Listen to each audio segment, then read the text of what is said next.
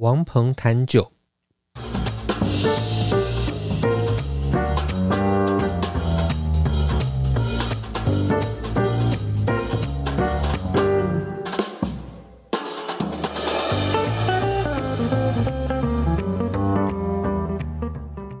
王鹏谈酒这个节目要带你掌握生活中关于酒的大小事。你会在这里听到实用的酒类常识，包括怎么选、怎么买、怎么品、怎么做餐酒搭配。我会跟你分享业界观察、有趣经历、餐厅体验，还有我身为酒类文化教育工作者的所见所闻、所思所感。节目也会安排高知识含量的内容，像是酒类图书导览、各式酒类专题。我会带你踏上品味养成之路。跟着我们的脚步，你也可以过有酒相伴的惬意生活。如果你是厂商，欢迎赞助我们，或者与我们合作。欢迎收听王鹏谈酒。这题这集节目的主题是聊聊 Judge 评审忙什么？我是王鹏，我是咪咪。每次讲到那个什么这集节目的主题是，我都会讲成这题，已经连续两次讲成，你看凑三次可以 bingo。我是没有注意到啊。好，好，呃，这这一集要聊评审忙什么？主要是因为老师的头衔很长，然后其中有一项是老师是国际酒类竞赛的评审，包含了啤酒、葡萄酒跟烈酒。那很多人会很好奇，就是到底评审在做什么？然后老师的评审养成之路是什么？还因为他从一个评审团的成员，到呃评审团的桌长，到参赛样本的审查。评审标准的制定等等，这一集我们就来聊聊老师的评审之路。评审忙什么？评审忙着喝酒吗？只有喝酒吗？还是？首先讲评审，评审有很多种，有一种评审 judge，有一种评审被称为叫做恐龙评审，你知道吗？恐龙法官，恐龙就是 judge，评审也是恐龙 judge。有些评审很恐怖。那我在节目里面，我要爆料就是了。对，我们来爆料。我们来看评审的恐龙评审有哪些恐龙？啊、三角龙、暴龙、迅猛龙。有暴龙吗？有啊，有暴龙。暴龙就是一看那龙好可爱，我还抱你。暴龙，被抱的龙。好，跳过。好了，那老师是什么样的因会因缘际会下成为了国际评审？然后你可以先讲讲，也许是在哪一年呢、啊？然后因为你横跨了啤酒、葡萄酒跟烈酒，所以是哪一个酒种先开始？哇，老师还没讲，就就已经红了，已经红了，身体都红了，身体红了，我红啊，我我红人，我红人。好，什么的因缘际会下，我我成为评审是二零一三年的事情。二零一三年那一年啊，我我我之前是在金色三麦当品饮顾问跟酿造的一些。有点像是从品饮顾问的角度来帮助做一些品管的东西，所以我在酒厂里面呢、啊，就就就看到了种种关于啤酒从生产、酿造到制成，然后一直到一直到包装，然后上市这样一整个流程。那我就在想说，那我离开了酒厂之后啊，我还可以针对啤酒做哪些事情？那因为品管嘛，做的就是喝酒，然后给写写笔记，然后告诉酿酒师或是告诉厂长。这个啤酒出了什么问题，或是哪一批特别好？于是呢，这个其实就隐隐就是有点像是暗暗的埋下了一个种子，然后后来就发芽。那我离开金色三麦之后，我第一件做的事情是先去考了一个啤酒侍酒师的执照。嗯，好。然后在啤酒侍酒师呃的的在考的时候，我同时也在进行成为啤酒评审，因为我在想说啊，在业界里面呃要。把啤酒喝得有模有样，或者要喝出一条路，那他那条路很明显就是你可以在大赛里面，呃，重复，就是重，我可以在大赛里面重复我在酒厂里面做的事情，所以就是啤酒评审嘛。嗯，那所以啤酒评审，我那时候在去嗯上侍酒师啤酒侍酒师课程跟考这个证照的同时，我也在着手准备啤酒评审的东西。其实我在离开金色山脉之前就已经开始。在这方面有有一些琢磨，因为啤酒啤酒评审需要知道每一个啤酒类型的要求，嗯，所以我就在做呃酒厂的内部的侍酒师呃那个什么酿酒师或者员工的教育训练，或者各店店长啦，然后各店的这些外场服务员的教育训练，然后我当然就是用运用了这样子的啤酒类型的知识，嗯，所以呢离开金色三麦之后，我就就是。开就开始考啤酒评审的东西，然后还有啤酒侍酒师。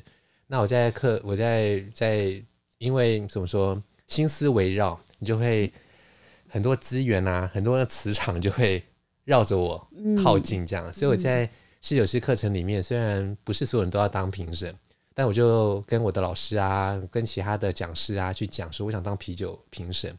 然后在那个课程里面有一些呃讲师啊。他就真的是美国那边，呃，什么啤酒评审认证组织的成员，然后也是国家级的评审。嗯，然后美国也有举办世界啤酒杯，也有那个呃呃 GABF 叫做 Great America 呃 Beer Festival。OK，就是呃全世界最大的比赛。嗯，那所以在里面有有些评审嘛，那我就。我就这样子跟他们结识了之后，然后他们也把我介绍到呃比赛里面啦，然后我就担任，我就开始担任评审。那我那时候我先被介绍去的比赛是欧洲啤酒之星，嗯哼，那个是欧陆算最大的比赛，所以我就这样开始了。还有就是二零一三年，嗯嗯，那接下来呢，就是啤酒先开始了呃评审之路。对啊，那就所以说，你刚刚有问到，好像是问我从哪个酒种开始嘛？对，那酒种就是葡萄酒、啤酒、烈酒，我是啤酒先开始的。OK，啊，我我我觉得我觉得蛮幸运的。怎么说？因为啤酒啊，啤酒就是很注重类型，是，所以它不是一个很主观的东西，它是很有客观标准。嗯，OK，所以它有一个评分的标准。对，然后所以在比赛里面呢，啊，我就能够以我的。在酒厂里面做过教育训练，然后多年下来这样子啤酒的知识，然后有点算是很快的被主办单位看到说，哎，这个人是奇葩，就是 don't let go，不要让他走，也 要让他继续留下来当评审。然后我就很快在国际大赛里面慢慢一个接着一个去担任评审，所以邀约就越来越多，邀约越来越多，然后也慢慢的在里面担任的角色越越来越吃重，这样子。OK，好，就很有成就感。那因为啤酒先开始，然后下一个酒种是接下来的酒种，嗯，接下来是烈酒，是烈酒。哦、后来是葡萄酒，呃，是烈酒。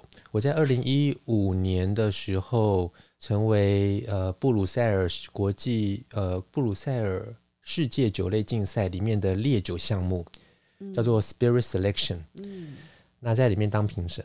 那为原原因也很有趣，因为我在二零一五年那一年成为干邑白兰地国际认证讲师，嗯，然后在受训的时候啊，那时候我记得是四月，嗯，然后在结训的时候，他们就说：“哎呀，我们最近有接到那个国际大赛的邀约，然后要我们干邑白兰地工会派一个符合条件的人去当评审，这个条件就是不能是生产者，然后要是官方的人，嗯，然后要是有技术背景的。”然后他们就在那边烦恼，那我就意外听到了，因为那时候他们刚好就在我旁边聊，是那个干邑白兰地工会的里面的算是算有点像是主席吧，然后他就在那边讲，然后我就毛遂自荐，我说，哎，我对担任酒类评审非常有兴趣，嗯，选我选我选我，对，选我选我选我，不知道有没有机会啊？然后他们就他们就看了我，他们说好啊，就是那推派你就好了，因为你才刚刚。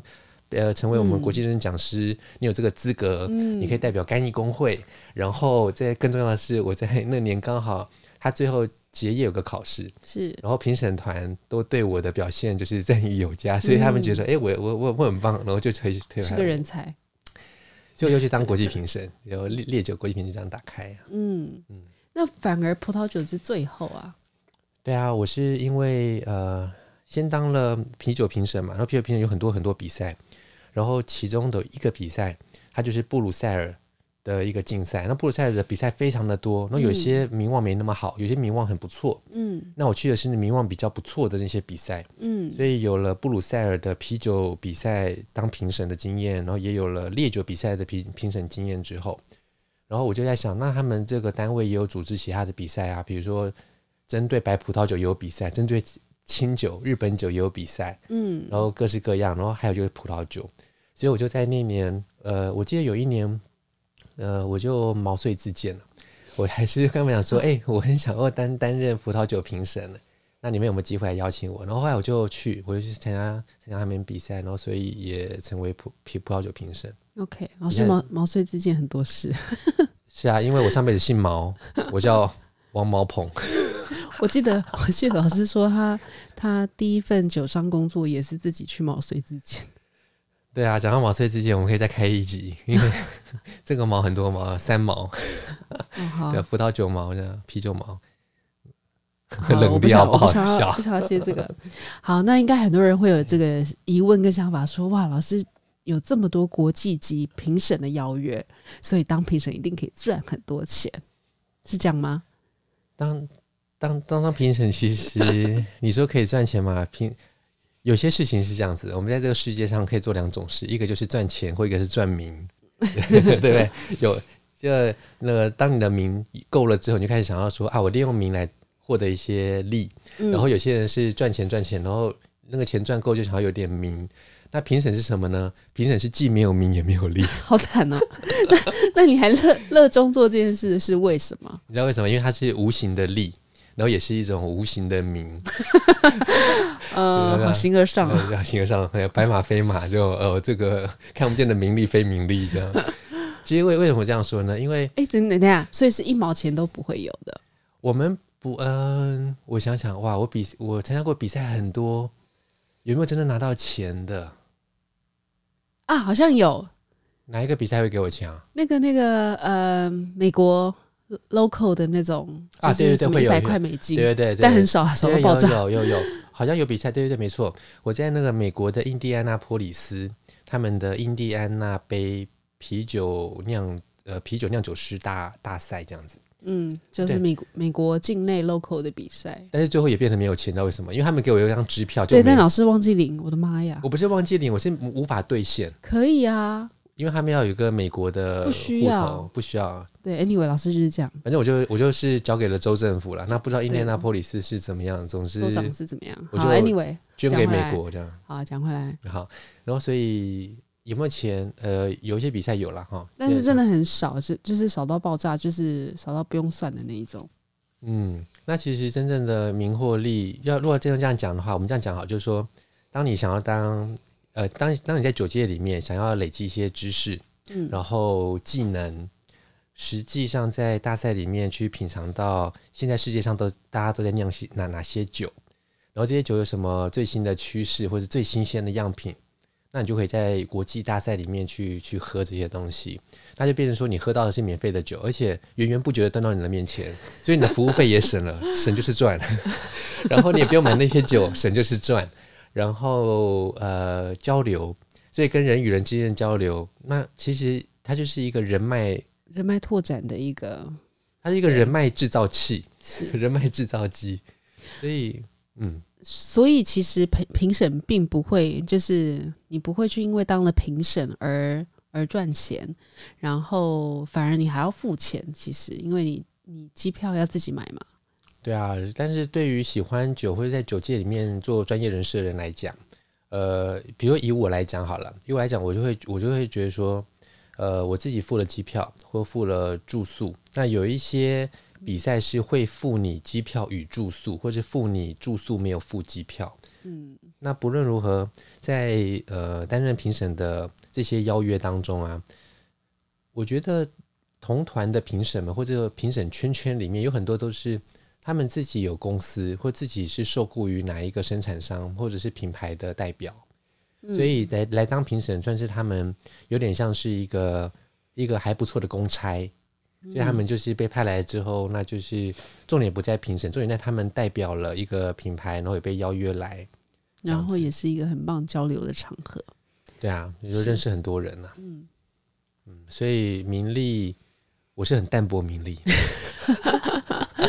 好了，那我们回答到应该一般人最好奇的问题，我们下课了。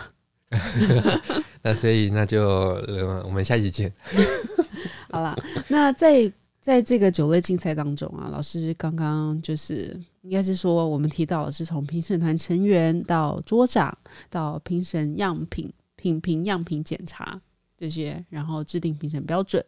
老师，你在大赛里面的角色扮演是什么样？就是是怎么样的过程？你会你会有一些不同的作为？哇，那这个这其实是个蛮大问题耶。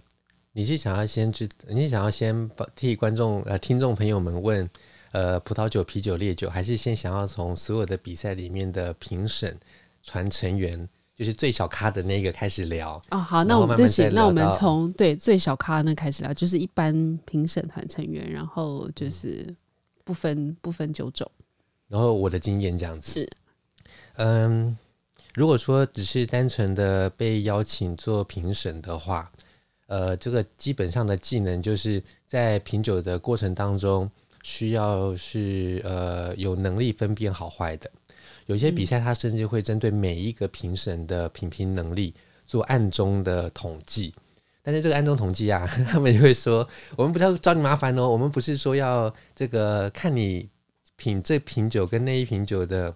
这个呃恒定度如何？嗯，而是想要确保我们这个比赛的进行，然后最后统计结果是怎么样的。那我们也会把这个统计结果告诉你，然后你就会知道他在这个呃比赛的过程当中给你喝了几十种酒，然后这几十种酒呢，每一天都几十种酒。那哪一天的几十种酒当中有一个是重复的？就是早上你可能喝了喝了一个梯次，这个梯次呢？你里面有一款酒是在下午又重复过一次，嗯，那如果说你上午跟下午喝到的这一同一杯酒，你给的分数不一样，那就代表你有问题啊。是，所以这就是评审的恒定度跟这种专业的品评能力的表现。嗯，那他们就会去在后台追踪这件事情。然后另外就是作为一个评审团成员，你一桌当中可能会有一些那个呃给分的有点浮动，或者是。明明是同样的酒，给这桌评审跟那桌评审，可能出来的结果是不一样的。嗯，那这些东西都会在他们的掌控之中。那其实大赛说穿了，就是评审的公平稳定，很表现非常的重要。但是呢，呃，它的落差是不可避免的。嗯，所以主办单位就想要知道落差在哪里，然后如何产生。嗯。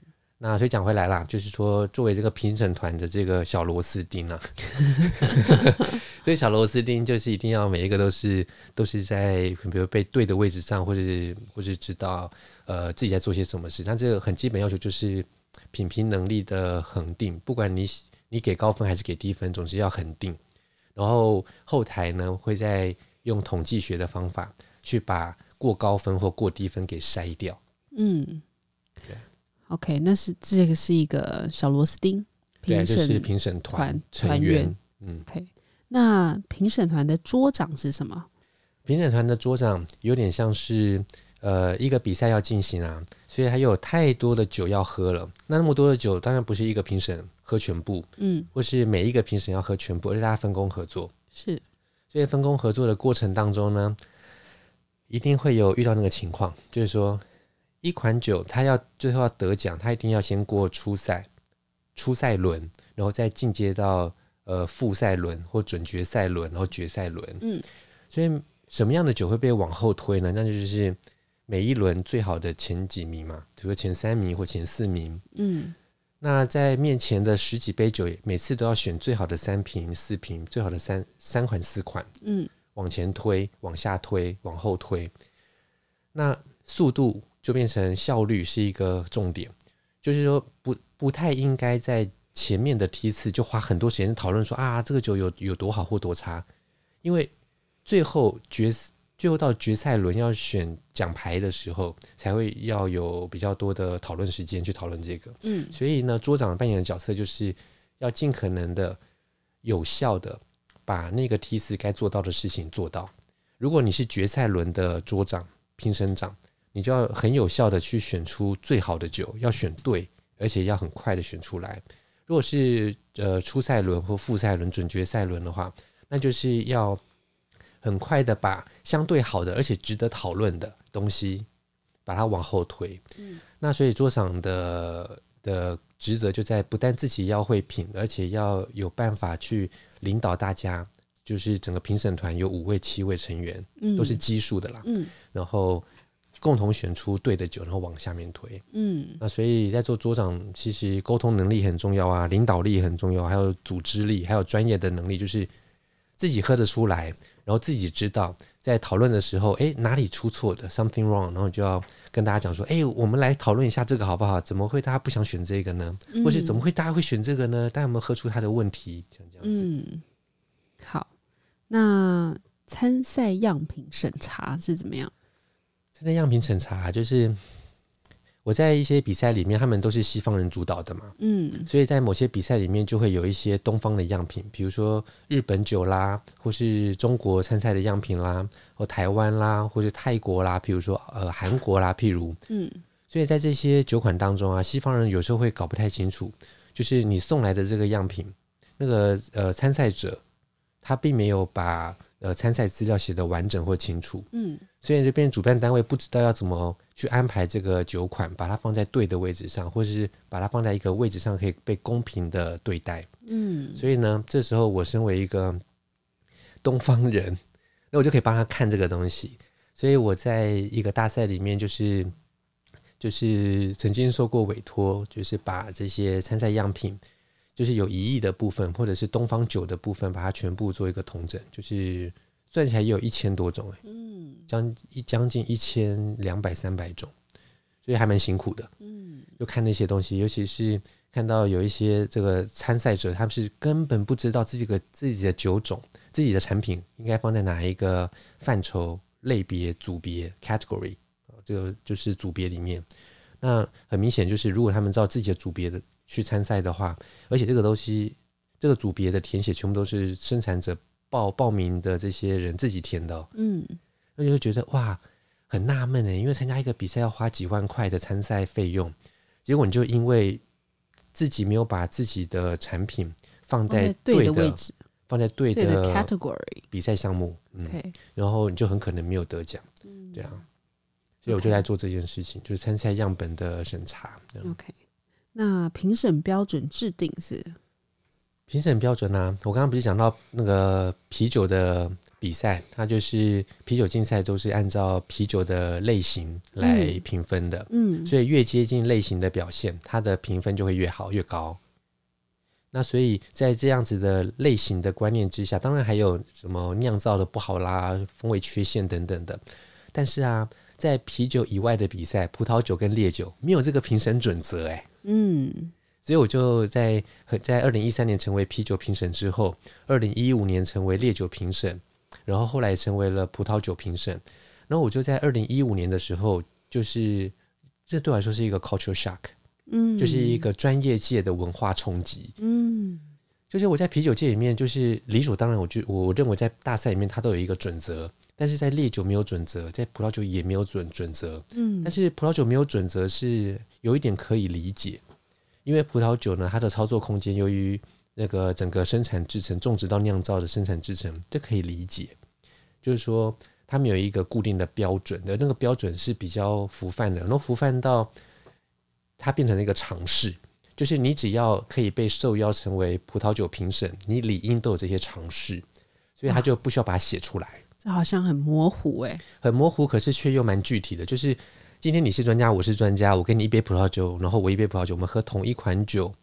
如果今天你觉得很怪，我今天也会觉得很怪。我今你今天会扣他分，我也会扣他分，就是大致上是这样的概念。除了有少数的环节是可以被拿出来讨论，或者是争论，或者打架。嗯，就是好，好，那我们等一下来来来聊聊这个。然后，然后，但是烈酒啊，烈烈酒在原本也是像这个样子，它是一个常态。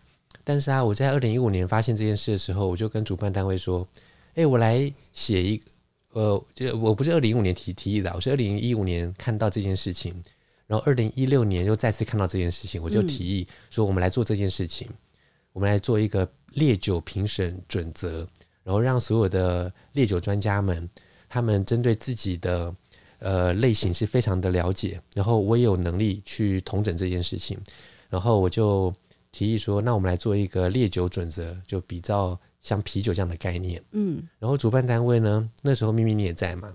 嗯、就是我们我，在、啊、我们在那个波尔多的 Vinexpo 有没有？哦、我们去找了主办单位的，是是是因为他们有设摊，然后他们展示他们就是得奖的酒，对，展出他们有自己一个厅嘛，然后展出自己所有的得奖的酒。然后我就跟那个主办的呃，就是主办单位的主席，然后提这件事。然后那时候啊，那主办主席就是还稍微被动一点，他很想做，可是他觉得哇，时间来不及，做不成。我说我绝对可以帮你做出来的。嗯，然后我就又毛遂自荐，我就跟他说：“我跟你讲，我就跟他说，我跟你讲，我不但可以做主编，我可以帮你做主笔。就是我直接帮你全部东西都写好之后，然后我们再来找评审团里面的成员们，就是那些老屁股们，就是那些在各个各个领域的专家们，对啊，各个烈酒领域的专家们，然后大家一起来看这个东西。然后后来我们就我就真的很顺利的，在当年就直接推出。二零一七年是第一个版本。是我记得那时候去老师毛遂自荐的时候是六月，对不对？对，六月。然后我们几月就要？我记得那时候八月还九月？对啊，大赛。对，对啊，很快，我就动很快。那时候好像不到两个月时间嘛。我说我觉得可以帮你写出来。像我自己可以写的就是，我可以写伏特加，我可以写威士忌，我可以写苏尔的白兰地。我可以写中式白酒，然后我，然后我们大赛里面有甘蔗酒的专家，然后他是巴西的甘蔗酒工会卡夏莎工会代表，然后一个老老人，然后他也可以写那一个，所以我们就一下子就把十分钟写完。然后兰姆酒那个主席他自己是莱姆酒专家，所以我们就把它全部写完。然后记得在发表的时候。然后他还跟其他记者讲说，其实这都是 Paul 一个人写出来的。然后，但是他不是，他其实不是我一个人写出来的，只是我写了大概大概九成吧。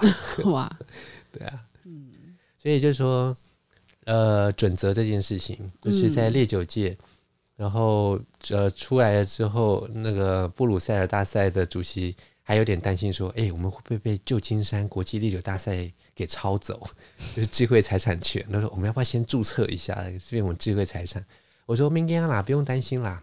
啊，这 就是这东西，我们这是我们很明显是我们的，因为烈酒界没有人呃在大赛里面有这样子的准则。嗯，对啊，那个准则的用意就是在同桌的专家里面，可能有白兰地专家、威士忌专家、莱姆酒专家、甘蔗酒专家、中式白酒专家。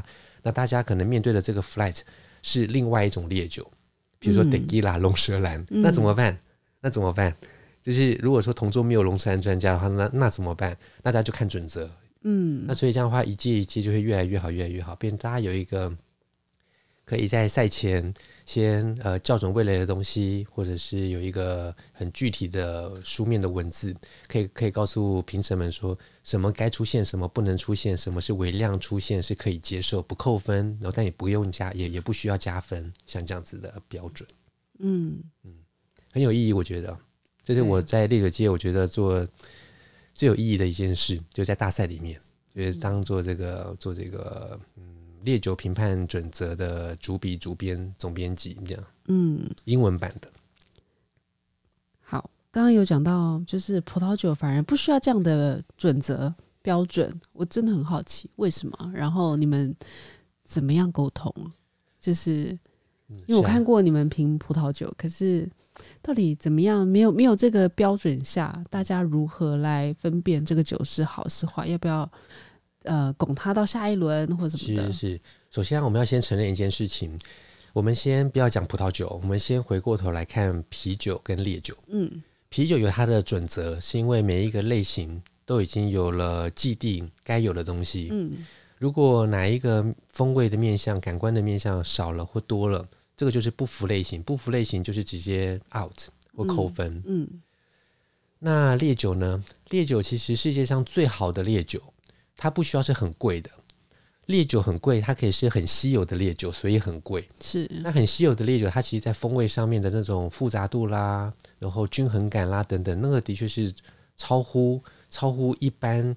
人可以想象的，嗯，因为可能一般人没有经过那样的训练，无法感受得到，嗯。那但是绝大多数的烈酒，它在生产的过程当中啊，它都是有一定的水准的，因为它经过蒸馏，嗯，所以它在蒸馏的过程当中，这些技法、这些酿造的过程、这些每一个步骤，最后的烈酒会变成说有点像是它展展现了原物料的味道。或者是展现了蒸馏的技法，嗯，然后中间出现的中间没有出现不该有的东西，OK，你就可以用很便宜的价格，然后买到世界级的烈酒，嗯，所以讲回来就是说，葡萄酒、啤酒、烈酒这三种这三大类酒当中啊，烈酒跟啤酒有点像，你可以用少少的钱喝到世界经典，嗯，但是葡萄酒不是，葡萄酒真正让人感动的就是它超越了饮料。它变成一种比较心灵上的那种感动，就是哇，这东西就是很微妙。这种微妙是没有办法成为评判标准的，而评判标准在我们退一步来说，在葡萄酒大赛里面，这些会让你心灵上产生共鸣的高级葡萄酒，我们姑且这样讲好了。这些世界级的葡萄酒，它可能非常的贵，嗯，所以呢，他们也不会来参赛，因为他们不需要来参赛来镀金，或者是赢一个奖牌来说服消费者。所以会在葡萄酒竞赛里面出现的酒，往往都是中低价位的酒款，或者说很多的低价酒。OK，所以呢，在这样的比赛里面，我们要替葡萄酒做一个准则吗？其实我们用很常识的判断就可以了，就不需要有一个准则的存在。哦。然后它在分类的时候，它也不是固定用什么方式去分类。嗯。像葡啤酒有类型，是烈酒也有类型。嗯。葡萄酒，你有产地，你有品种，然后你有年数的高低，是它如何被分在一起，然后让评审们去品评，完全取决于在这个比赛里面有多少种这样子的酒，然后多少的样本，用什么样的分类的方法是最有效率的，嗯然后让得奖率是不会太高也不会太低的，是符合这个大赛的呃初衷，嗯，所以一般来讲。如果说要去一个葡萄酒竞赛当评审的话，你会喝到的酒通常都是很普通的酒。像我有一次啊，我在比赛里面喝到香槟，嗯，我们结我们在喝到那个香槟的时候，完全没被告知这是香槟，嗯。然后我们在同桌有一个评审是一个是一个非常有经验的评审，他是在比利时的一个超大通路的采购，OK，他采购了他采购酒，你知道比利时是一个喝酒喝很精的国家。OK，然后他们自己自己嗯没有葡萄酒产，嗯，对，所以他们就是进口葡萄酒。那他们因为法语系国家嘛，所以他们其实蛮情有独钟，就是法国葡萄酒。所以他呀采购法国葡萄酒的那个经验老到二十几年经验。嗯，然后我们在喝到这个香槟的时候啊，他就是讲说脸色就是脸色一沉，然后然后他他是我们那一届的桌长，就是那一那一轮桌长。OK。然后他就脸色一沉，他说：“这不知道是什么东西，就是气泡酒，可能是当成什么样的气泡酒来评。”就后来我们评完了之后，因为是 blind tasting，就是蒙评试饮，是 甚至蒙评到什么程度，我们不知道自己在喝的是哪一个产区的什么样的气泡酒。哦，他他也不会告诉你。结果后来才会才告诉我们，嗯，就是为了让评审可以自己做一个留底，就是说啊，比如说我们在喝到哪一轮的几号酒，我们有什么样的感觉等等的，他会告诉你，其实你喝到的是什么。嗯。那每个比赛不一样啦，每个有些比赛会知道，有些比赛不会知道。嗯，那我们那个时候知道的时候，答案是香槟。嗯，我们每一个人掉下巴。我们中午要吃饭的时候，他说：“哎，来来来，我们我们刚刚喝上午喝到酒是这些，看到哇掉下巴，香槟有够差的差哎，真的，它只不过它就是合符合了法国香槟区的最基本的法规要求，这样酒精度啦、种植啦、然后文件啦、然后生产区域啦、然后理化分析啦。”然后最后还通过感官品评，你知道，像我们这些外国人啊，嗯，我们喝到的进口酒，往往都是被进口商选过的，嗯，或者是在国际知名，它就会卖到国外。所以当你去当地啊，那些名不见经传的，然后有些是小农又很好，有些是小农然后很差，嗯，然后有些你喝到真的就觉得啊，这怎么会是这样子？但是在当地的框架之下，它就是符合法规，可以标示这个名称出售。嗯，所以我们那时候喝到的很差的香槟就是这样子，在比赛里面喝到的很差的产品，想要来大赛镀金拿一个奖牌，嗯，然后回去贴在酒标上，嗯，然后一瓶卖你二十欧，然后你会觉得说二十欧根本就浪费了我的钱，我买两瓶十欧的什么样的还不错的酒都远远胜过这个二十欧的香槟。好。OK，所以葡萄酒老师刚刚大概讲了一下那个标准，就是评 评审心中都已经有一把尺，有一把尺，所以这是最难的。我、嗯、葡萄酒评审是算是最难的。OK，好，那如果我像我是一个一般人，然后我有机会可以成为评审吗？可以啊，啊，有人邀请你，你就可以成为啊。但是没有人，但是也没有人会邀请我。我讲这跟中华民国总统一样 啊。你知道怎么成为中华民国总统吗？只要有人投你票，而且票数很高，你就是。但是问题是有没有人邀请你成为评审？所以说来简单，就是说有人邀请你，你就是。要有很多比赛都是这样子。嗯。那但是有些比赛不是，有些比赛是你很想进去，但进不去。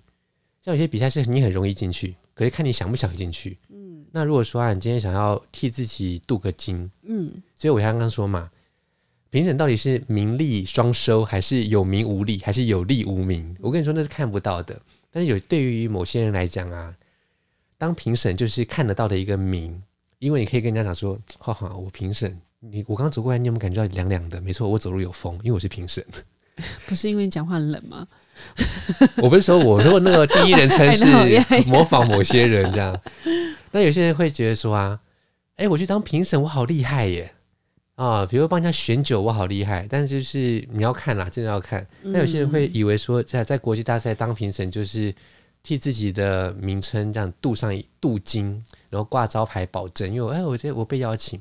但有些比赛就是没那么厉害啦。嗯。说白话一点，所以啊，我在过去七年来，就当很多比赛的评审。那有些比赛是我就曾经考虑要不要去，然后后来当我知道了实情内幕之后，我就干脆不要去，就是连一次都不要去比较好，就不要让自己的名字跟某些可能未来会变康的比赛扯上关系，这样。那老师被邀请去担担任评审，那个行程大概都是怎么样安排？我每天都喝很多酒吗？然后我要喝多久？嗯，每个比赛不一样。呃，一个 in general，in general 就是就，就是最会把我们操爆的比赛，就是世界啤酒杯。哦，是 啤酒。世界啤酒杯超辛苦的，嗯，我们要喝三个整天的酒，然后从早上八点半集合，喝到五点半。然后 有人听起来，有有人搞不好觉得很爽。哦，没有，这个这个这个就是行外人才会觉得高兴，才会觉得说哇好棒。那我们行内人呢，我们是心里觉得高兴，可是你的身体是真的是要靠意志力来撑。怎么样意志力呢？新进的评审啊，都会觉得哇很爽，然后或者说比较没经验的时候，他们就会说哇好棒，那么多酒能喝喝，然后好喝的啊，最后还会舍不得给收走，说哎对不起，那个七号酒我留着，我把它喝完，哇太好喝了，我可以知道这是什么酒吗？你可以偷偷告诉我吗？然后有时候啊，那个那个结束了之后，然后试酒的那个 steward。他可能就会来说：“好吧，那告诉你，然后写给你说，哦，喏，收起来，然后不要给人家看到。”那他自己就说：“哦，太好，太好了，我我我已经不知道这个品牌，然后想要去买什么的。”那但是啊，这些比较新进的评审啊，或是觉得说：“哇，好像来来到儿童乐园，然后很开心、很兴奋。”他们之后都会后悔，因为喝喝喝太多了。嗯，呃，三天从从八点多喝到下午五点半，要喝一天要喝几种？一天大概八十几种。哇，对啊，然后所以三天的话，你就可以喝到将近两百种。那有些 fly 比较长，比较短，不太一定。但那整个比赛它 total 是呃多少种？上万。然后大家是分着喝嘛，对，对不对？对，所以你们有说，刚刚有说有分桌，有啊，我们桌长带领这样。对啊，世界啤酒杯就是一桌有五个评审，就是很精简的设计，嗯、然后有三百多个评审。然后分成三天来喝所有的，嗯、那你要去算这个一万种，不是直接照除哦，嗯，而且要知道这些酒就是有些酒会被喝三次到四次，嗯，因为呢，假设有一款酒它是得了金牌，那它经历哪些梯次呢？嗯，先由初赛来喝，然后被推到了复赛，然后再喝一次，然后就开了第二瓶，然后再喝第三瓶，再准决赛，然后再喝第四瓶，然后中间可能会有一些意外。嗯，就是可能打开了之后，然后评审说：“哎，我要再确认。”所以这是为什么在比赛里面都要送呃超过一瓶的样本。嗯，那烈酒就是送一瓶以上的样本，然后啤酒的话大概就是要送个六瓶之类的。嗯，六瓶八瓶之类的，就以防万一。所以讲回来就是这个呃酒呢，在大赛里面，在三天的赛程当中，就是由评审团，然后这样子不同的评审团一喝再喝。所以你就想象哦，一个得奖的酒，它是被四至少被三桌到四桌评审反复的确认，反复的确认，而且都是不同的，感觉很有公信力。对啊，而且在啤酒界里面，因为就是我我觉得啤酒比赛算是相对成熟的，嗯，因为它是一个有标准的，然后啤酒的专家们呃的水准都还蛮高的，嗯，对，所以它是一个很有公信力的比赛。OK，那讲讲讲到老师刚刚说，就是三天要喝两百多种，然后一天要喝八十几种，嗯，六十到八十种。那每一杯我都会喝完吗？不会啊，我就是说那个只有那个个很可怕，八八十几杯。对啊，只有新进的评审才会觉得说啊，好舍不得，然后把它喝掉。然后，但是当他们，然后你们就在旁边偷窃笑，没有没有，待会就不行。没有，我们不会那么坏。然后我们都会看，都会看他说哦，他酒量很好，但是你会知道他越越做越慢，越做越慢。所以像我们在国际大赛里面呢、啊，有一些评审他们是区域级赛事很会会被邀请，可是国际赛事你找不到他。嗯，像我在世界啤酒杯，我就看不到。某一些，比如说法国的法国知名的啤酒专家，嗯，但是我会在比利时看到他，嗯，然后我在德国看不到他，我在美国看不到他，因为他们很 local，嗯，所以久了之后，他们都会觉得我是一个咖，因为他们觉得说 到哪里都看到你，你到哪里你都是会出现，所以我在那个啤那个评审界里面算是啤酒评审，我会比较觉得说，哎，我是一个啤酒评审，嗯，我比较不会跟他讲我是一个烈酒评审或葡萄酒评审。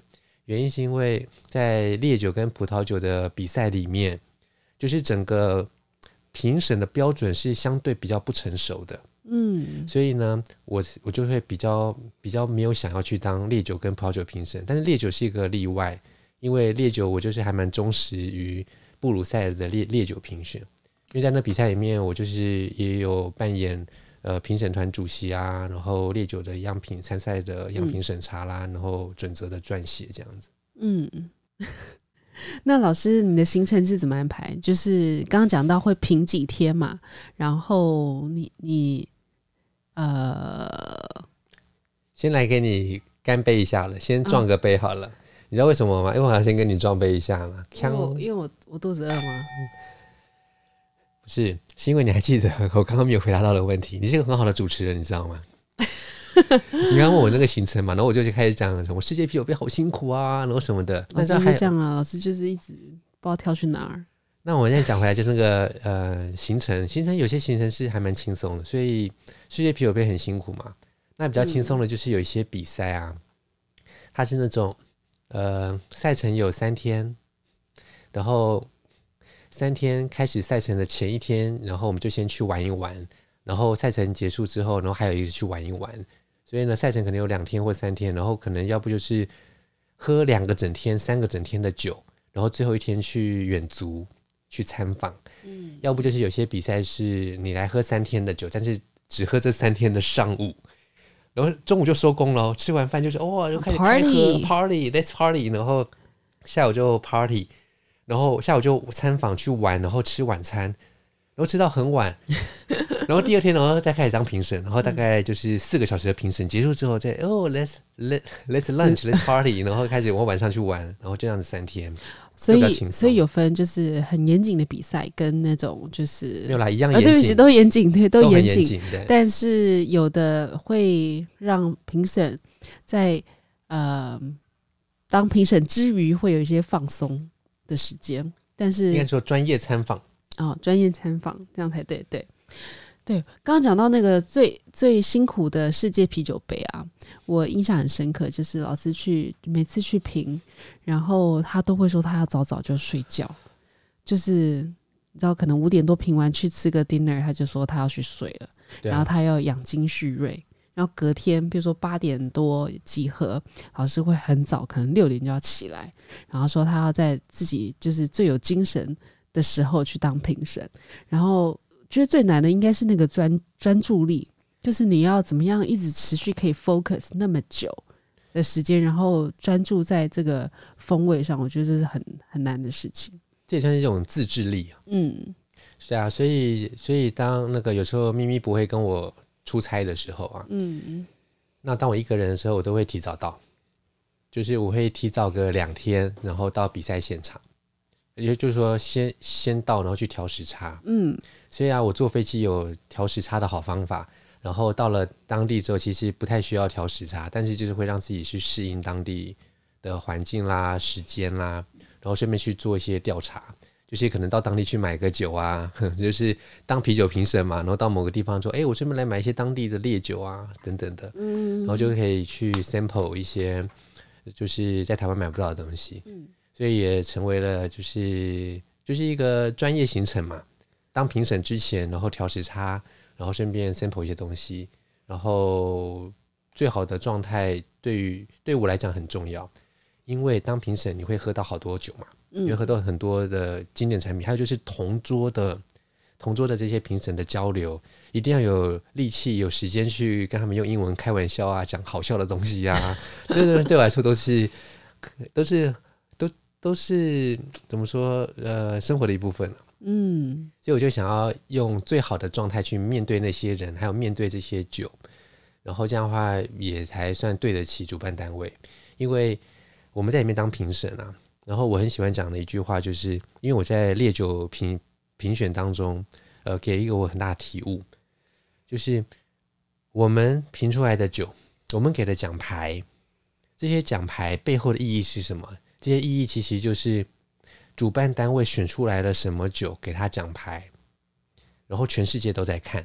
嗯，我们这些评审团的小螺丝钉们就肩负了这一个大赛的名望，我们要对这个名望负责。所以呢，大赛主办者的声望声誉，其实就是我们自己的声望跟声誉。如果这个大赛都选出一些阿狸不达的东西，我们都乱评的话。那你跟人家讲说，我觉得这比赛评审说 OK，然后呢都选出这些东西，比如说你这些选出这个、这个、这个、这个，这都是烂酒，你也会选出这个东西。所以，所以我就有一个这样子的意识。那这是我在烈酒看到的，因为我在烈酒比赛里面扮演的角色是做一个烈酒准则，让这个评审团能够更好的发挥功能，而不是说龙舌兰专家喝不懂中式白酒，中式白酒的专家中国人喝不懂白兰地，然后。乱糟糟的一团，所以一款酒可能会喝被好几桌喝到，可是，在其中一桌可能被不懂的人给挡下来的话，那那根本就选不出好酒啊！可能好酒就就已经不见了。到了决赛轮的时候，好酒已经在初赛轮被挡掉了，那那很奇怪啊。所以就是在做这件事情，想要让结果是好的。然后啤酒圈让我学到的事情是，在一个啤酒竞赛里面，呃，我们身兼一个。呃，让酿酒人可以做更好的酒的这样子的机会，因为他们付钱来参赛，然后他们可能会得到一个评审单，而这个评审单呢、啊，其实很多酒类竞赛都有，但是我的啤酒评审的资格的那个训练的时间点是自我训练，但是我依照的标准是美国啤酒评审认证组织，嗯。那这个简称 BJCP（Beer Judge Certification Program），BJCP，它的背后其实推动这整个组织的力量是在美国在地有很多的啤酒酿酒者，他们是自酿者，他们把自己的啤酒拿去地方性的比赛，地方性的比赛需要评审，然后这些评审们就被要求说，你必须要花十分钟的时间来喝每一款啤酒。然后写一个半页 A4 的笔记，然后里面包含了你喝到什么感官的具体描述跟具体的回馈。那我就是在这样子的训练当中，我知道了我在桌边我面对的酒，每一杯酒背后都是一个主人，都是一个酿酒师，我要对他负责，所以我要对主办单位负责，我要对这个参赛的人负责。嗯，所以呢，呃，就是。在做评审的时候，心里想的就是这些事情，就是如何做一个好的评审。所以，如果你今天你可以不 care 你自己的时差，你可以不 care 你来这边你的专业知识够不够，但是我的自我要求是很够的。嗯，我永远都是在用最好的状态，然后再用最对的态度，然后再对对每一杯啤酒，哪怕是世界啤酒杯。我说哪怕是世界啤酒杯，意思是因为他不给我们那么多时间去品酒。但是由于经过了很多的训练，所以我们所以就我来讲，我可以很快的去抓到什么酒是对，什么酒是不对的，并且我会很主动的去跟同桌的人讨论。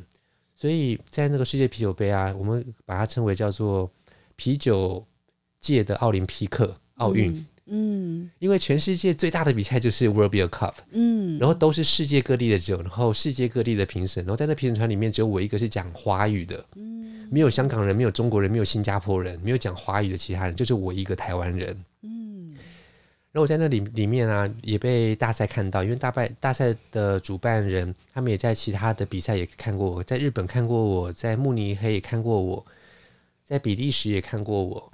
所以他们也知道我的能力在哪里，所以他们就很快的邀请我去。我在二零一四年就成为世界啤酒杯的评审，嗯，然后也很快的成为主席，就是他们会分桌嘛，嗯、就是变桌长。所以在桌长的过程当中，我就是很可以知道说我应该要怎么去辅导大家，去说主导也好，或是辅导也好，让大家做出又快又有效率的评判。嗯，所以这个都是一种自律跟就是自我要求。当桌长很难吗？嗯，你问我不准，因为我的因为我是天生自带当桌长的领导力。因为当我当桌长的时候，我我我我每次当桌长，不管是在哪一个国家当桌长，然后我都会被他们说：“哇，太好了，哦，真的太好了，跟你在一起真的跟你在一起凭真的是一个很棒的经验。”怎么说？呃，不拖泥带水，然后只然后呃就事论事，然后开始会 cue 人讲话，咔咔咔，然后就全部都讨论完，然后开始投票，然后投票完之后还会说，我们这很民主，但是我们还是可以继续讨论，就是要选出一个最好的酒。我有很多的手法让大家去投票，然后去选出大家都满意的结果。嗯，而且这个投票绝对是大家都可以接受，大家都满意的。听起来没有很难呢。听起来很难，我想其实很难。你想看到，对，具体一些。如果我们在七杯酒里面要选出前三名，嗯，然后有五个人要去投票，嗯，就是因为人不多，所以我觉得好像没有很难呢。但是我大家的票是分散的时候，就没办法。所以我的技我的技巧就是，我必须先自己喝出来谁有问题。OK，所以当桌长的这个人自己要先有一个很有能力，对，要有品评的能力，就是专业力。是，对，我们现在要开讲三力。好，三力，三力，三力。第一个叫专业力。对，专业力。所以专业力让你自己喝出来了之后啊，OK，有了这个喝出来，你自己有一个口袋名单，就是 OK，这七杯酒、八杯酒，嗯，哪三个、哪四个是最好的？嗯，那排出来之后，可能我自己的专业力。我假设我自己就是很专业、很专业哦，然后我已经喝出了这四杯，但是我只被赋予给三面奖牌的的权利的话，嗯、那我就会先引导大家说：那呃，大家有没有觉得面前的这七八杯酒，有没有哪一杯是不对的？那大可能就会不讲话。那这时候我就要，我就要可能先从我的专业的角度先提名说：哎，你们看六号酒怎么样？六号酒好像均衡度不是很好，哎。或是那个单宁好像有点太多嘞，或者苦味表现不太对等等，那他们可能就有人附和，或是有人觉得哦这个不好，或或者是说有其他更差的，那更好啊。那我们就开始去说，那我们先把其中两个先提掉好不好？有没有人不同意的？那人可能就说不要啊，这个是我的 top top three。嗯，那这个时候我就会先说啦，就说那你的 top three 有没有其他人也是 top three 的？然后其他人就会可能默默都不作声。那我就说，那既然只有你一个人会投他前三名，其他人都没有其他人前三名，那我们最后只要选出三杯酒啊。嗯，那你的 top three 的这一杯可能也不会过关吧？那我们要不要直接把它提掉？这样的话我们会比较顺，我们会比较快速的达到我们的进行。对，进行。那就用这个方法，然后来引导大家。所以这个领导力很重要。所以这是我的第二力，领导力。领导力，第一个是品评力。专业力啊，专业力。对，第二个是领导力。对，然后领导大家，然后而且大家可能有不同的习性啊，或不同的标准啊，然后都有这样子，这样过去了之后啊，然后我们可能最后就会有四款酒要选出三个。嗯，那我们要如何把这四款酒大家都喜欢，可能就是不相上下的去选出前三名呢？这个时候啊，我们就要去。知道该怎么样去用快速的方式去达到大家都满意的结果，所以专业力也是需要，然后领导力也需要，然后往往最后的决胜点不是在于你有多专业，或是你多么有领导力，有多有魅力，跟大家讲说，哎，我们现在来怎么样选，可以选一个最棒的结果，不是，而且你要去用一些小手法，然后去满足大会的期待，我把它叫做组织力啊、哦，组织力三力来了，OK，怎么样组织就是。我要我要设法让大家去用一个大家都可以接受的方式。好，呃，评审委员 A，请你先讲讲你对这款这这四十九的看法。然后你有没有你一个是你最不喜欢的？为什么？然后大家就开始讲讲讲。然后我就会看时间。那也没有人不想讲的啊。不想讲也没有关系啊。其实大家都会蛮愿意讲的，蛮多人都蛮愿意讲，就连日本人都愿意讲。那个破英文多破。嗯，对啊，你知道吗？就就蔡英文，英文有够菜的菜，你知道吗？然后呢，他们 I know I I don't like this。我想他们都还蛮愿意讲的，他们都还蛮愿意讲，尤其是我东方面孔，嗯，所以他们看到我会有种亲和力、亲和感，然后我都亲和力也是，对啊，亲和力是一例，第四例，对，所以啊，就是。呃，当桌长，当桌长就是要有一些魅力，然后一些专业的能力，然后然后组织力，然后在领导力，在这样子的时间框架下，时间的框架下去完成主办单位交付我的任务。所以我在世界啤酒杯当当当评审，那时候我我真是受宠若惊哎。嗯，你还记得是几年吗？二零一六、一八、一六吧？一六当评当桌长吗？好像。是对，我们在费城，Philadelphia 啊，对，费费城那一届我就当桌长，所以我算是蛮早就这个飞黄腾达哎，但也没有钱，对，就是大家真的变得有名哎，在这个圈圈对啊，所以是讲当当桌长，当桌长真的是一个呃经历过就会上瘾的一个职一个一个职务，嗯。因为真的是可以，但但你但你刚刚说，就是你最后要有一个，就是你讲到组织力，然后要不辜负大赛的期望啊什么的，所以其实你会不会就是引导依你自己的品味去评判，然后零一呃就是带大家进来你设好的这个圈套，说我就是要这三杯前三名，会这样吗？不会耶。我个人是不不会啦，嗯、我是觉得这个有第五力叫道德力。OK OK，啊、所以你不要去试着影响别人，嗯、而是要去引导，不要去影响、嗯。所以你也可以同意，就是选出来的酒不是你前三名的，也有可能。是啊，是啊，是啊，尤其是在某些比赛里面遇到的同桌评审，可能大家的那个年龄有 gap，就是、嗯、就是可能比较老的。然后或者是呃比较有经验的，你品味不一样。像有一届啊，我在那个慕尼黑的欧洲啤酒之星，嗯，那里面的九九种参赛的样本，通常都是欧陆的九九种。那比较晚进，就开始有美国或英国的跑进来。那欧陆九种里面不乏比利时嘛，嗯，那我们在评审团里面就是有一些比利时的啤酒专家。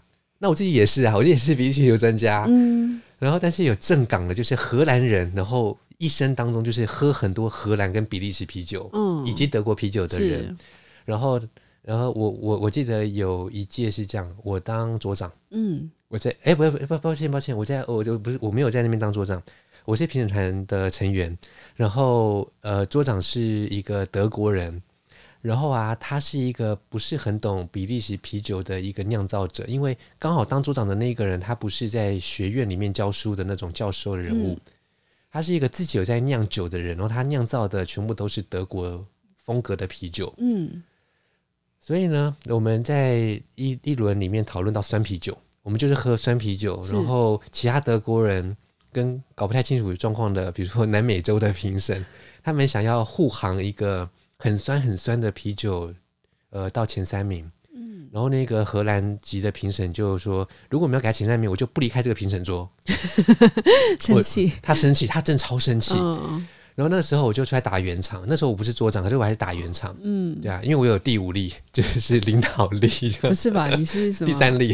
对，道德力，道德力。然后反正，然后我就是就是有点像是打圆场。我就说，我就说这样子啦，因为酸啤酒。酸啤酒啊，真的啊，这位评审就是他，真的是，我觉得我们应该要听他的。就是酸啤酒，我们不是喝一辈子，但是这位评审他真的是喝了一辈子的酸啤酒。那的确如这位评审所言呢，我们呃目前想要给他前三名的这一款酸啤酒真的是太酸了。嗯，那酸啤酒不应该是只有酸，嗯，而且不应该酸的那么锐利，嗯，然后就连。呃，最酸最酸的，像某些品牌，那我就会举只吃的例子，他们也在过去的十几年来，也慢慢的不走这个路线了。所以我认为这个酸啤酒不应该在比利时的酸啤酒的框架之下，不应该酿的酸的像是什么样什么样的酸啤酒，因为德国有很酸的酸啤酒，我说不应该酿成像那个样子的酸啤酒，那么的锐利，那么的干瘪，而且应该要有深层，然后有圆润的酸度。那我觉得他讲出来之后，我说。我说，那我就投这位评审一票。就是我不认为这个是前三名的酒款，嗯、尤其是在比利时这个类型里面，它没有符合比利时酸啤酒的那一种神韵。嗯，我就要跟大家讲。讲。然后然后就后来就就就真的大家就说，呃，对，好吧，那翻盘。的确一下，然后就翻盘。嗯，我经常在桌上翻盘，经常哎、欸，因为我也我有一次遇到一个一个大赛里面啊，一个日本评审，然后因为呃参加的这个样本啊，很多都是日本酒，嗯，就是日本，的啤酒，日本啤酒就是一个日本比赛嘛，嗯，然后评审团有一半是日本人。嗯然后参赛的酒有一半以上都是日本酒，在地的地酒。嗯，然后那位日本的评审啊，他真的很爱国，我只能这样讲，就是他是一个爱国主义者。然后他也知道说这些酒都是日本酒，然后他可能不小心认出来了，他跟这个品牌可能也没关系。没有利益的瓜葛，但是他就觉得这是日日日本人可以做出来的酒，嗯，他就很想要尽可能的把他觉得很不错的，就是给他一个奖牌，这样这样，比较像是人人有奖这样子的标准，嗯，然后他就开始在有点像是呃竞选演说说，你们看这款酒，这款酒多么好喝，多么浓郁，然后它是一个统称的斯陶特，嗯，哇，你知道那个统称斯陶特它的那个桶味有多重，然后那个斯陶特的。那个基酒酒底有多涩，然后有多苦，然后有多黑，有多焦，然后焦到几乎像是咖啡渣。然后我就说，然后我他他后来就是很想要鼓吹大家哦，这个这个是得得奖的。然后后来我就跟他讲说，我不同意，因为这个啤酒的类型统称啤酒虽然没有绝对的标准，嗯，但是有一个很重要的标准，大家不要忘记，就是均衡，然后适应。对于啤酒来讲，drinkability 是最高，是最基本的要求。再怎么样的啤酒都必须要符合一些基本要求，比如说和谐啦、均衡啦、易饮啦、没有风味缺陷啦。我就开始细数了这些东西给大家说：你们看这款酒的问题在哪里？然后甚至还喝出一点双乙烯，就是不该有的。嗯，然后后来就翻盘，然后结果那个评审就是哦。超生气的，他气到不行。但是我们后来就是不打不相识，成为好朋友。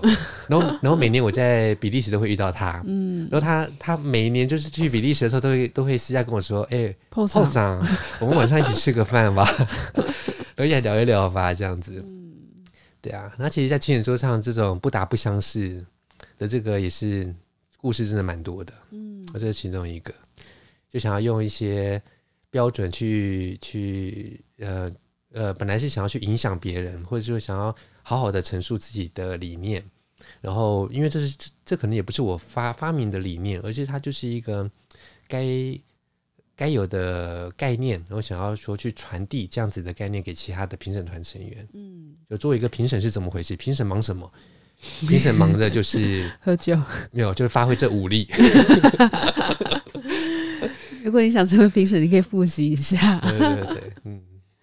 OK，那这这两个算是最难忘的经验吗？有没有那种，或者是其他让你很难忘的？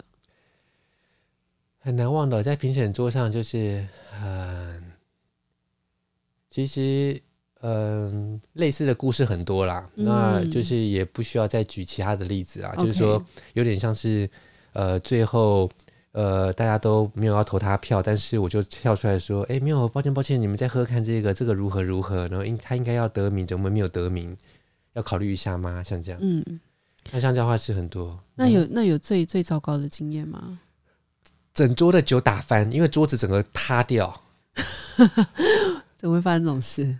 我不知道为什么会地震吗？没有，这件事情是在日本发生的，在东京发生的，那就是那一届啊。”就是不知道为什么，因为我们因为日本之前有两个比赛，我会我都固定会去，嗯、然后我也成为那个日本人好朋友，然后还甚至还帮他们做评审团的培训嘛，嗯，然后还做什么国际精酿啤酒研讨会的讲者这样，嗯，那有一届啊，呃，我们我呃日本的横滨是国际大赛，然后日本的东京是日本国内大赛这样子，嗯、然后有一年就在东京，然后。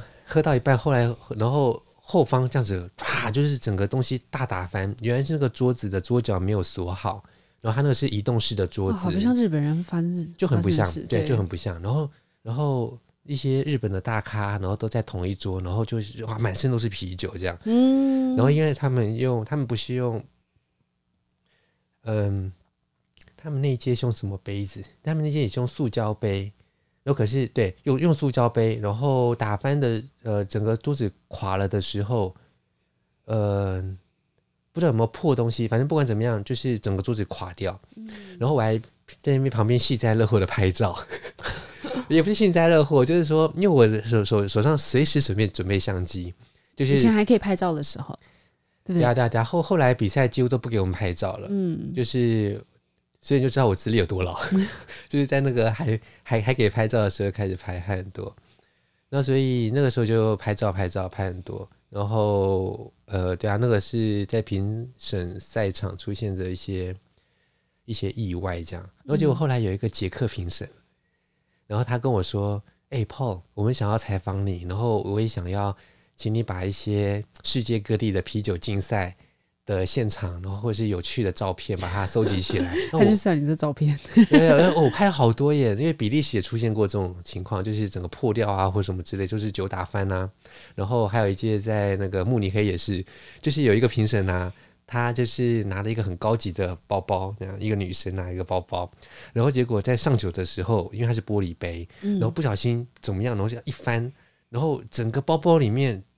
装满了啤酒，然后那玻璃杯破了一地，因为因为不是每个比赛都用塑胶杯，然后对，那包包里面都是啤酒，都是啤酒，嗯，然后就是哇，然后然后我我心里立刻想到的是什么，你知道吗？我想说，哎呀，真可，我我然后我就想到，我就一念之间想说，哎呀，真惨，然后我就立刻想到说，哎呀，这一桌 delay 了，这一桌的那个主席的组织力该怎么办？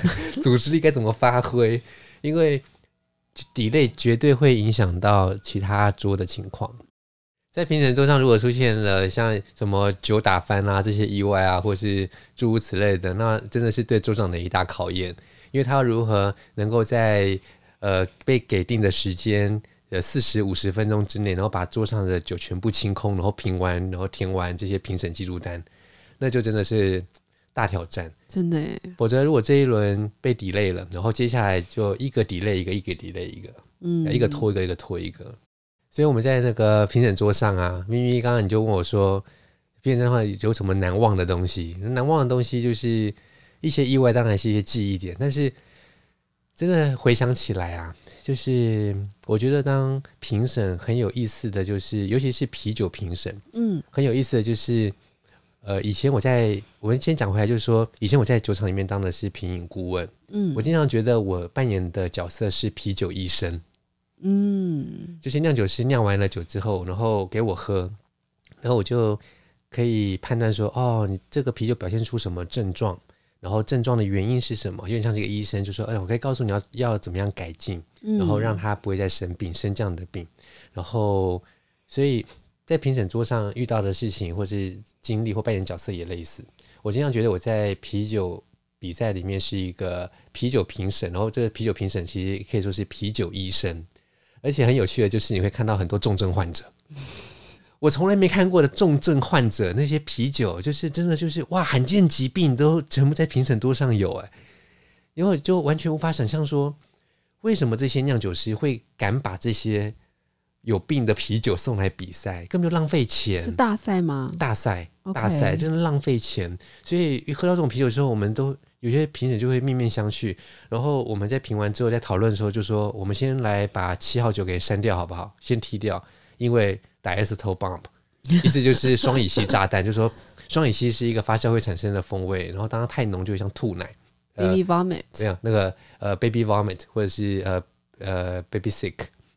然后有时候我们还会看到一些很诡异的，有些要加什么原碓子的啤酒，然后也不知道是手滑了一下还是怎么样，还是计算机按错，就是整个香料完全的压过啤酒的底，然后就会，然后就会有人说，哦，这 coriander soup 就是原碓子的汤，就是我在喝啤酒还是在喝香料汤，然后就是有很多那种很奇怪的东西，然后什么发酵失误啊，产生一些很臭的味道。什么水沟的味道，诸如此类，什么韭菜的味道，或者温泉的味道，就是就是有点像是硫化物这样子，硫对啊。所以当评审其实很有意思的就是在桌上可以看到，就是重症患者，然后这些重症患者如果啊，我把这个七年来所看到的重症患者全部都集中在一起，哎、欸，它可以变成一个罕见疾病博物馆。哇，罕见疾病大全。我觉得，我觉得很有意思的是，老师可以从杯，就是这一杯酒，他一喝，他可以呃诊断他的毛病出在哪里。刚开始其实我蛮怀疑这个技能，想说真的可能吗？真的这么厉害吗？但是回推就是有几次的经验，就是有人真的回馈说，对，老师你讲的对，就是我真的真的在什么环节做了什么事。然后其实我发现老师不止在啤酒可以做到这样，他在葡萄酒跟烈酒也可以。因为我们最近走访了一些台湾的酒厂，然后也具体也给了一些就是呃葡萄酒跟烈酒生产商的一些回馈，我觉得真的很有意思，可以做到这样。嗯我甚至我还知道这一批酒在当初在蒸馏的时候，蒸馏师是不是为了要提早下班，把火开到最大？我喝得出来。嗯，那我就喝的时候，他说：“嗯，真的是这样子，有一批酒是这样子。”对，被喝出来。好，最后我想要问一下老师，就是当了评审之后，就是有给你什么样的启发吗？或者是你有什么样的感想？对于当评审这件事？当评审这件事情，嗯、呃，给我的启发就是，嗯、呃，以我个人来讲啦，嗯，择善固执，择善固执，因为我们在一个专业的场合里面，当你择善固执的时候，呃，别人刚开始可能没办法接受或听不懂，嗯，但是他们一旦听得懂，他们会知道说，嗯，你这样做才是对的，因为。我现在在说我的意见的时候，我并不是择善固执，要你们大家都听我的。嗯，我这个人不是重点，重点是我说了什么话。而这个话如果说出来，你可以同意，你可以同意，你可以同意。那有一个人不同意，那是他的问题。所以我学到一个点，就是说我在评审桌上永远都是讲我该讲的话，但是我不会去强迫别人接受，永远都是大家一起讨论。所以，不管我是桌长，我是主席，还是我是一个成员而已，我都会永远讲我的意见，嗯，然后永远去附和对我认为对的意见。但是如果今天我错了，那别人来纠正我，我也会欣然接受。只是这个情况没有发生过，嗯，我经常都是对的那一个。嗯，那但是有一次啊，有有一次我讲到这个，我就忽然想到，有一次我在品一款德国啤酒。然后我强烈的认为这个德国啤酒的平衡不对，然后在在座的所有评审当中，那那一次我是桌长，然后我心里面的专业力告诉我这杯啤酒是不对的，然后我就主张这杯啤酒是不对，但是有一个澳洲评审主张说这个啤酒是我喝过最好的，你们不能够把它剔除，但是当我主张。这款啤酒应该要被剔除的之前，其实其他评审都不认为这个啤酒是精彩的。嗯，然后呢，我们就这样子辩论辩论，所以呃，澳澳洲评审也讲了他要讲的话，我也讲了我要讲的话，然后我们来投票。然后投票完了之后呢，呃，大家都听我的，然后大家听我，然后就投票，然后最后就是以些些微之差，然后这款啤酒不应该要呃得奖牌，然后就是以我的看法。然后，但是这个澳洲评审就是就是摆烂，他就说：“你们如果给他奖牌，我就不理他。”就是就是一副这个样子。嗯。然后后来我就想说，我不想要让你 unhappy，嗯，所以我想要让就是真的让你心服口服，或者说我们真的错了吗？那我们找一个德国评审来，嗯。然后在那个比赛里面，刚刚好德国评审只有一个人，嗯，只有一个德国评审。然后那个德国评审的味蕾其实不是标准德国味蕾，必须这样说。然后所以就我就说，那我就提议嘛，我就跟主办单位说，哎，我们这做出了一些问题，就是呃，我们没有办法做出决定，原因不是因为我们投不出那个票，而是投完票之后有人就是真的非常不高兴。嗯，那我就提议，我身为桌长，那我们找另外一个其他桌的德国人，然后来喝喝看。看他觉得怎么样？嗯，然后结果最后就翻盘了，嗯，因为我们就说，不然我们这桌我们就先说好嘛，那我们就找一个德国评审来，然后让他的的想法作为最终裁决，就是他 say yes 就 yes，他 say no 那就 no。OK，结果他接着说呀呀呀 good 呀 good，然后就说哦好啊好啊好 OK OK 我认输，然后所以后来就让他进了前三名。嗯、那当然不是金牌银牌，而是前三名就铜牌。嗯，所以所以这是呀我曾经遇过的一个比较比较小插曲小插曲。嗯，对啊，记得对啊，印象还蛮深刻的，因为很少发生这种事情。嗯嗯，这就是放下。就是说，在一个 在一个评审场合里面，我们如果说已经尽人事了，然后但是但是人非圣贤嘛，所以我今天不想要不想要就是真的是一意孤行，所以折善固执是好的，一意孤行就没有必要。那当大家都 OK OK，那就 OK。那所以在那一桌结束之后，也是有好多评审团的成员来跟我说：“Paul，good job。”就是说，你真的做的很好。就是我跟你一起学了很多，因为在这样子的辩论过程当中，他们很知道自己该用什么角度来看每一个样品，嗯，然后每一个类型，因为这个呃那个比赛很特别，是我们每一轮的桌长都会换，所以不像 World Beer Cup，哎，不是 World Beer Cup，呃，World Beer Cup 也会换，呃，不像是比利时大赛，啊，就是桌长就是从头到尾，嗯。然后，所以就是会呃换桌长，然后他，所以他们就有在有机会在两天的赛程之内，可以遇到，可以遇到最多可以遇到七个八个桌长，嗯，这样子。然后，所以他们就看了很多桌长之后，他们说他们就是很肯定我的做法。所以我认为，如果说真的要说有什么当了评审带给我什么样的启发跟感想啊，我就觉得呃择善固执要到某个。某某就就是某个程度，嗯、他不应该到一意孤行的程度这样子。嗯，我这边要加加一个力，就是沟通力。沟通力，对。那这样就是六六个力，六力。对，那不能再七力了，因为就变送七力。好了，那我们今天就聊很多，聊到这里喽。好，OK，那就谢谢大家，我们下一集再见喽，拜拜。